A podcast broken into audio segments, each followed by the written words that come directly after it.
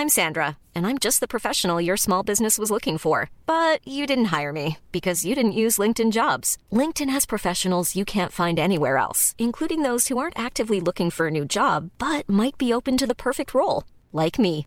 In a given month, over 70% of LinkedIn users don't visit other leading job sites. So if you're not looking on LinkedIn, you'll miss out on great candidates like Sandra. Start hiring professionals like a professional. Post your free job on linkedin.com/people today. Lo cuento. Tu dosis diaria de noticias. Hola a todos y todas, soy Laura Gudiño y este es su dosis diaria de noticias. Con esos amigos, ¿para qué quieres enemigos?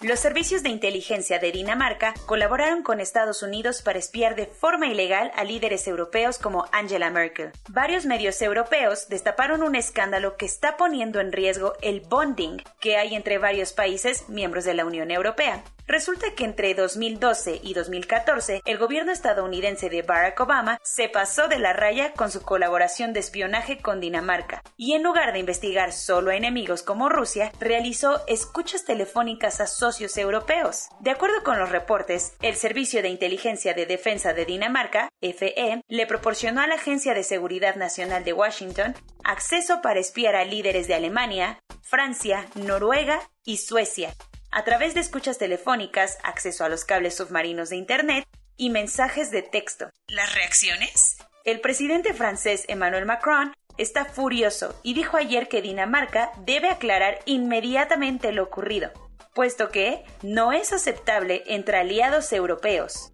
Con menos enojo, el gobierno de Angela Merkel también pidió explicaciones, mientras que la administración en Copenhague, que no es la misma que estaba en el poder al momento del espionaje, reconoció que esto es inaceptable.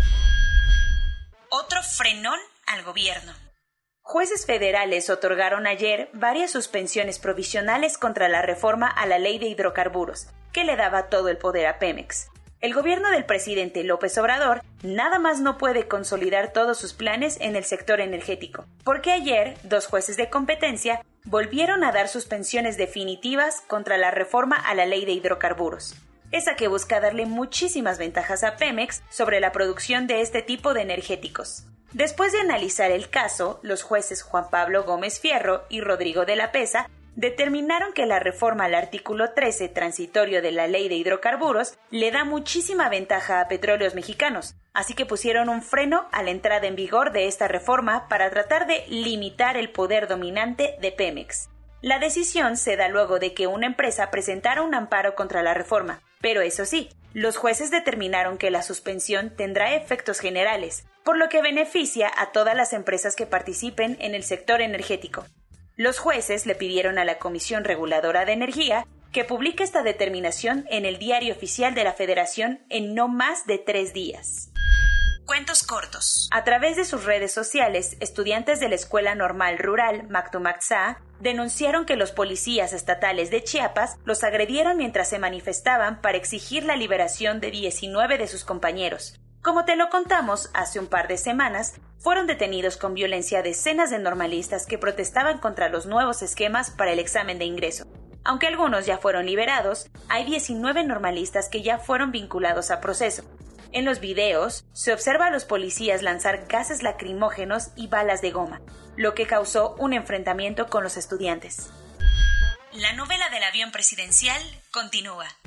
Y ayer, Arturo Herrera aseguró que la aeronave será la encargada de trasladar a los deportistas mexicanos que competirán en los Juegos Olímpicos de Tokio. El secretario de Hacienda informó que el Boeing 787 voló ayer a California para recibir mantenimiento como parte de un nuevo proceso de venta que acaba de iniciar y en el que esperan, ahora sí, escuchar una lluvia de jugosas ofertas. Pero horas después, el Comité Olímpico Mexicano bateó el apoyo del gobierno y dijo que los deportistas viajarán a través de All Nippon Airways, ANA, la aerolínea con la que firmaron un convenio. Aquella polémica ley del hijo único que impuso China hace varios años ya quedó completamente en el pasado, porque el gobierno ahora permitirá que las parejas tengan hasta tres hijos. Después de armar sus tablas de Excel, el gobierno chino se dio cuenta de que su población está envejeciendo rápidamente lo cual pone en aprietos sus planes de crecimiento económico para las próximas décadas. En 2016, Pekín canceló su política del hijo único y permitió que las parejas tengan hasta dos hijos, pero ayer decidieron elevar el número para contrarrestar el envejecimiento de la población y mantener las ventajas del dividendo demográfico. Un juzgado en El Salvador tomó la decisión de liberar a Sara Rangel, una mujer condenada a 30 años de prisión por un aborto involuntario. La historia completa. Hace 10 años, Sara resbaló mientras estaba lavando ropa, un accidente que causó la pérdida del feto que esperaba. Por esta situación, la justicia salvadoreña la envió a prisión, pese al rechazo de muchísimas colectivas feministas. Pero ayer, un juez determinó que Sara pasó mucho tiempo en prisión y ya no representa peligro para la sociedad. Sin embargo, la fiscalía impugnó inmediatamente la decisión, así que la salvadoreña aún tendrá que esperar para recuperar su libertad. Naomi Osaka, la superestrella del tenis femenil, anunció ayer que ya no participará en esta edición de Roland Garros, a pesar de haber ganado su primer partido del torneo. ¿Por? Las autoridades del Abierto de Francia le impusieron una multa de 15 mil dólares el domingo ya que la tenista se había negado a atender la conferencia de prensa pactada. Las razones que dio Osaka en aquel momento tenían que ver con los problemas de salud mental generados por platicar con los reporteros. Así que, para evitar más polémica al respecto, Naomi decidió cancelar su participación en el torneo.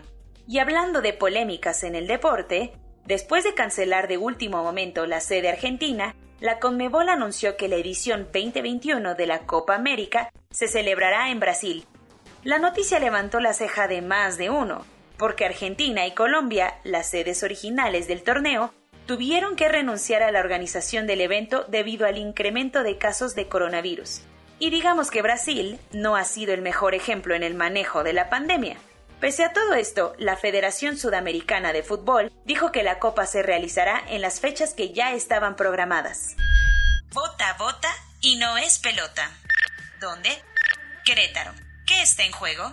En el estado se disputa la gubernatura, los 25 escaños que conforman el Congreso local, así como 18 presidencias municipales. ¿Quiénes? Buscando el hueso de gobernador están Mauricio Curi, por el PAN, Celia Maya, por Morena, Abigail Arredondo, del PRI, Beatriz León Sotelo, por Movimiento Ciudadano, Raquel Ruiz, del PRD, Katia Recendis, del Partido Verde, Miguel Nava es el candidato de redes sociales progresistas María de Jesús Ibarra es la candidata del PES, mientras que por el Partido del Trabajo va Penélope Ramírez y por Fuerza por México va Juan Carlos Martínez. Lo que más ha sonado esta elección es un poco distinta a las de otros estados porque en Querétaro los partidos decidieron ir por su propia cuenta y no formaron ninguna alianza. El PAN, que en casi todo el país salió con el PRI y el PRD, dejó a un lado la humildad y decidió ir solo, confiado de que este estado es uno de sus bastiones. A pesar de que la campaña panista va viento en popa, el equipo de Mauricio Curi tuvo un susto importante hace unas semanas, porque el candidato sufrió un accidente cerebrovascular hace unas semanas, que por suerte no pasó a mayores. ¿Cómo van las encuestas? La encuesta publicada ayer por el Universal le da una amplia ventaja al panista Mauricio Curi, quien tiene el 46% de las preferencias electorales a una semana de la votación. Con el 23% de las preferencias, la morenista Celia Maya va en un lejano segundo lugar. Y de los demás ni te contamos porque ya la tienen perdida. ¿Otros highlights electoreros? Rosa Elia Milán, candidata de Morena a la alcaldía de Cuitzeo, Michoacán, fue víctima de un atentado que dejó lesionado a su esposo.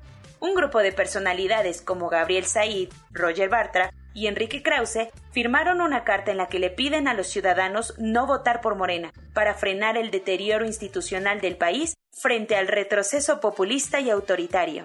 El INE espera que solamente 32 mil de los más de 12 millones de mexicanos que viven en el extranjero voten a distancia en esta elección.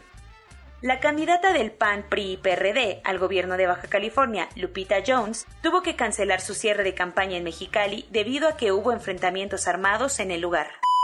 Corona News. A nivel global, ya hay más de 170 millones 577 mil casos y hasta ayer en la noche al menos 3 millones 546 mil personas habían muerto. En México, 2.413.742 personas han enfermado de COVID-19 y desafortunadamente 223.568 han muerto. Lo bueno es que 30.477.703 vacunas ya han sido puestas. Luego de que 80.000 aficionados del Cruz Azul se juntaran en el Ángel de la Independencia para festejar el campeonato, la jefa de gobierno de la CDMX dijo que está esperando que la fiesta cementera no se convierta en un multiplicador de contagios. El INE presentó algunas recomendaciones para evitar contagios durante la elección. Algunos ejemplos, llevar tu propia pluma, usar gel antibacterial y cubrebocas. El Instituto Politécnico Nacional informó que este semestre concluirá completamente de manera virtual en sus tres niveles educativos.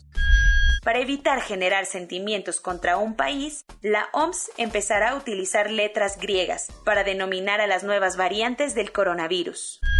La Unión Europea planea que a partir del 1 de julio todos sus habitantes que estén vacunados puedan viajar libremente por los distintos países del continente.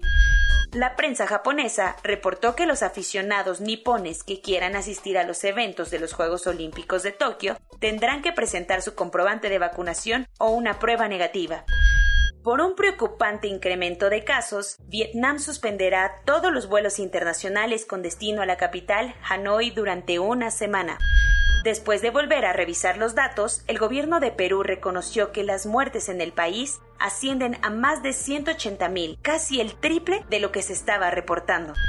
Soy Laura Gudiño y esta fue tu dosis diaria de noticias. Hasta mañana.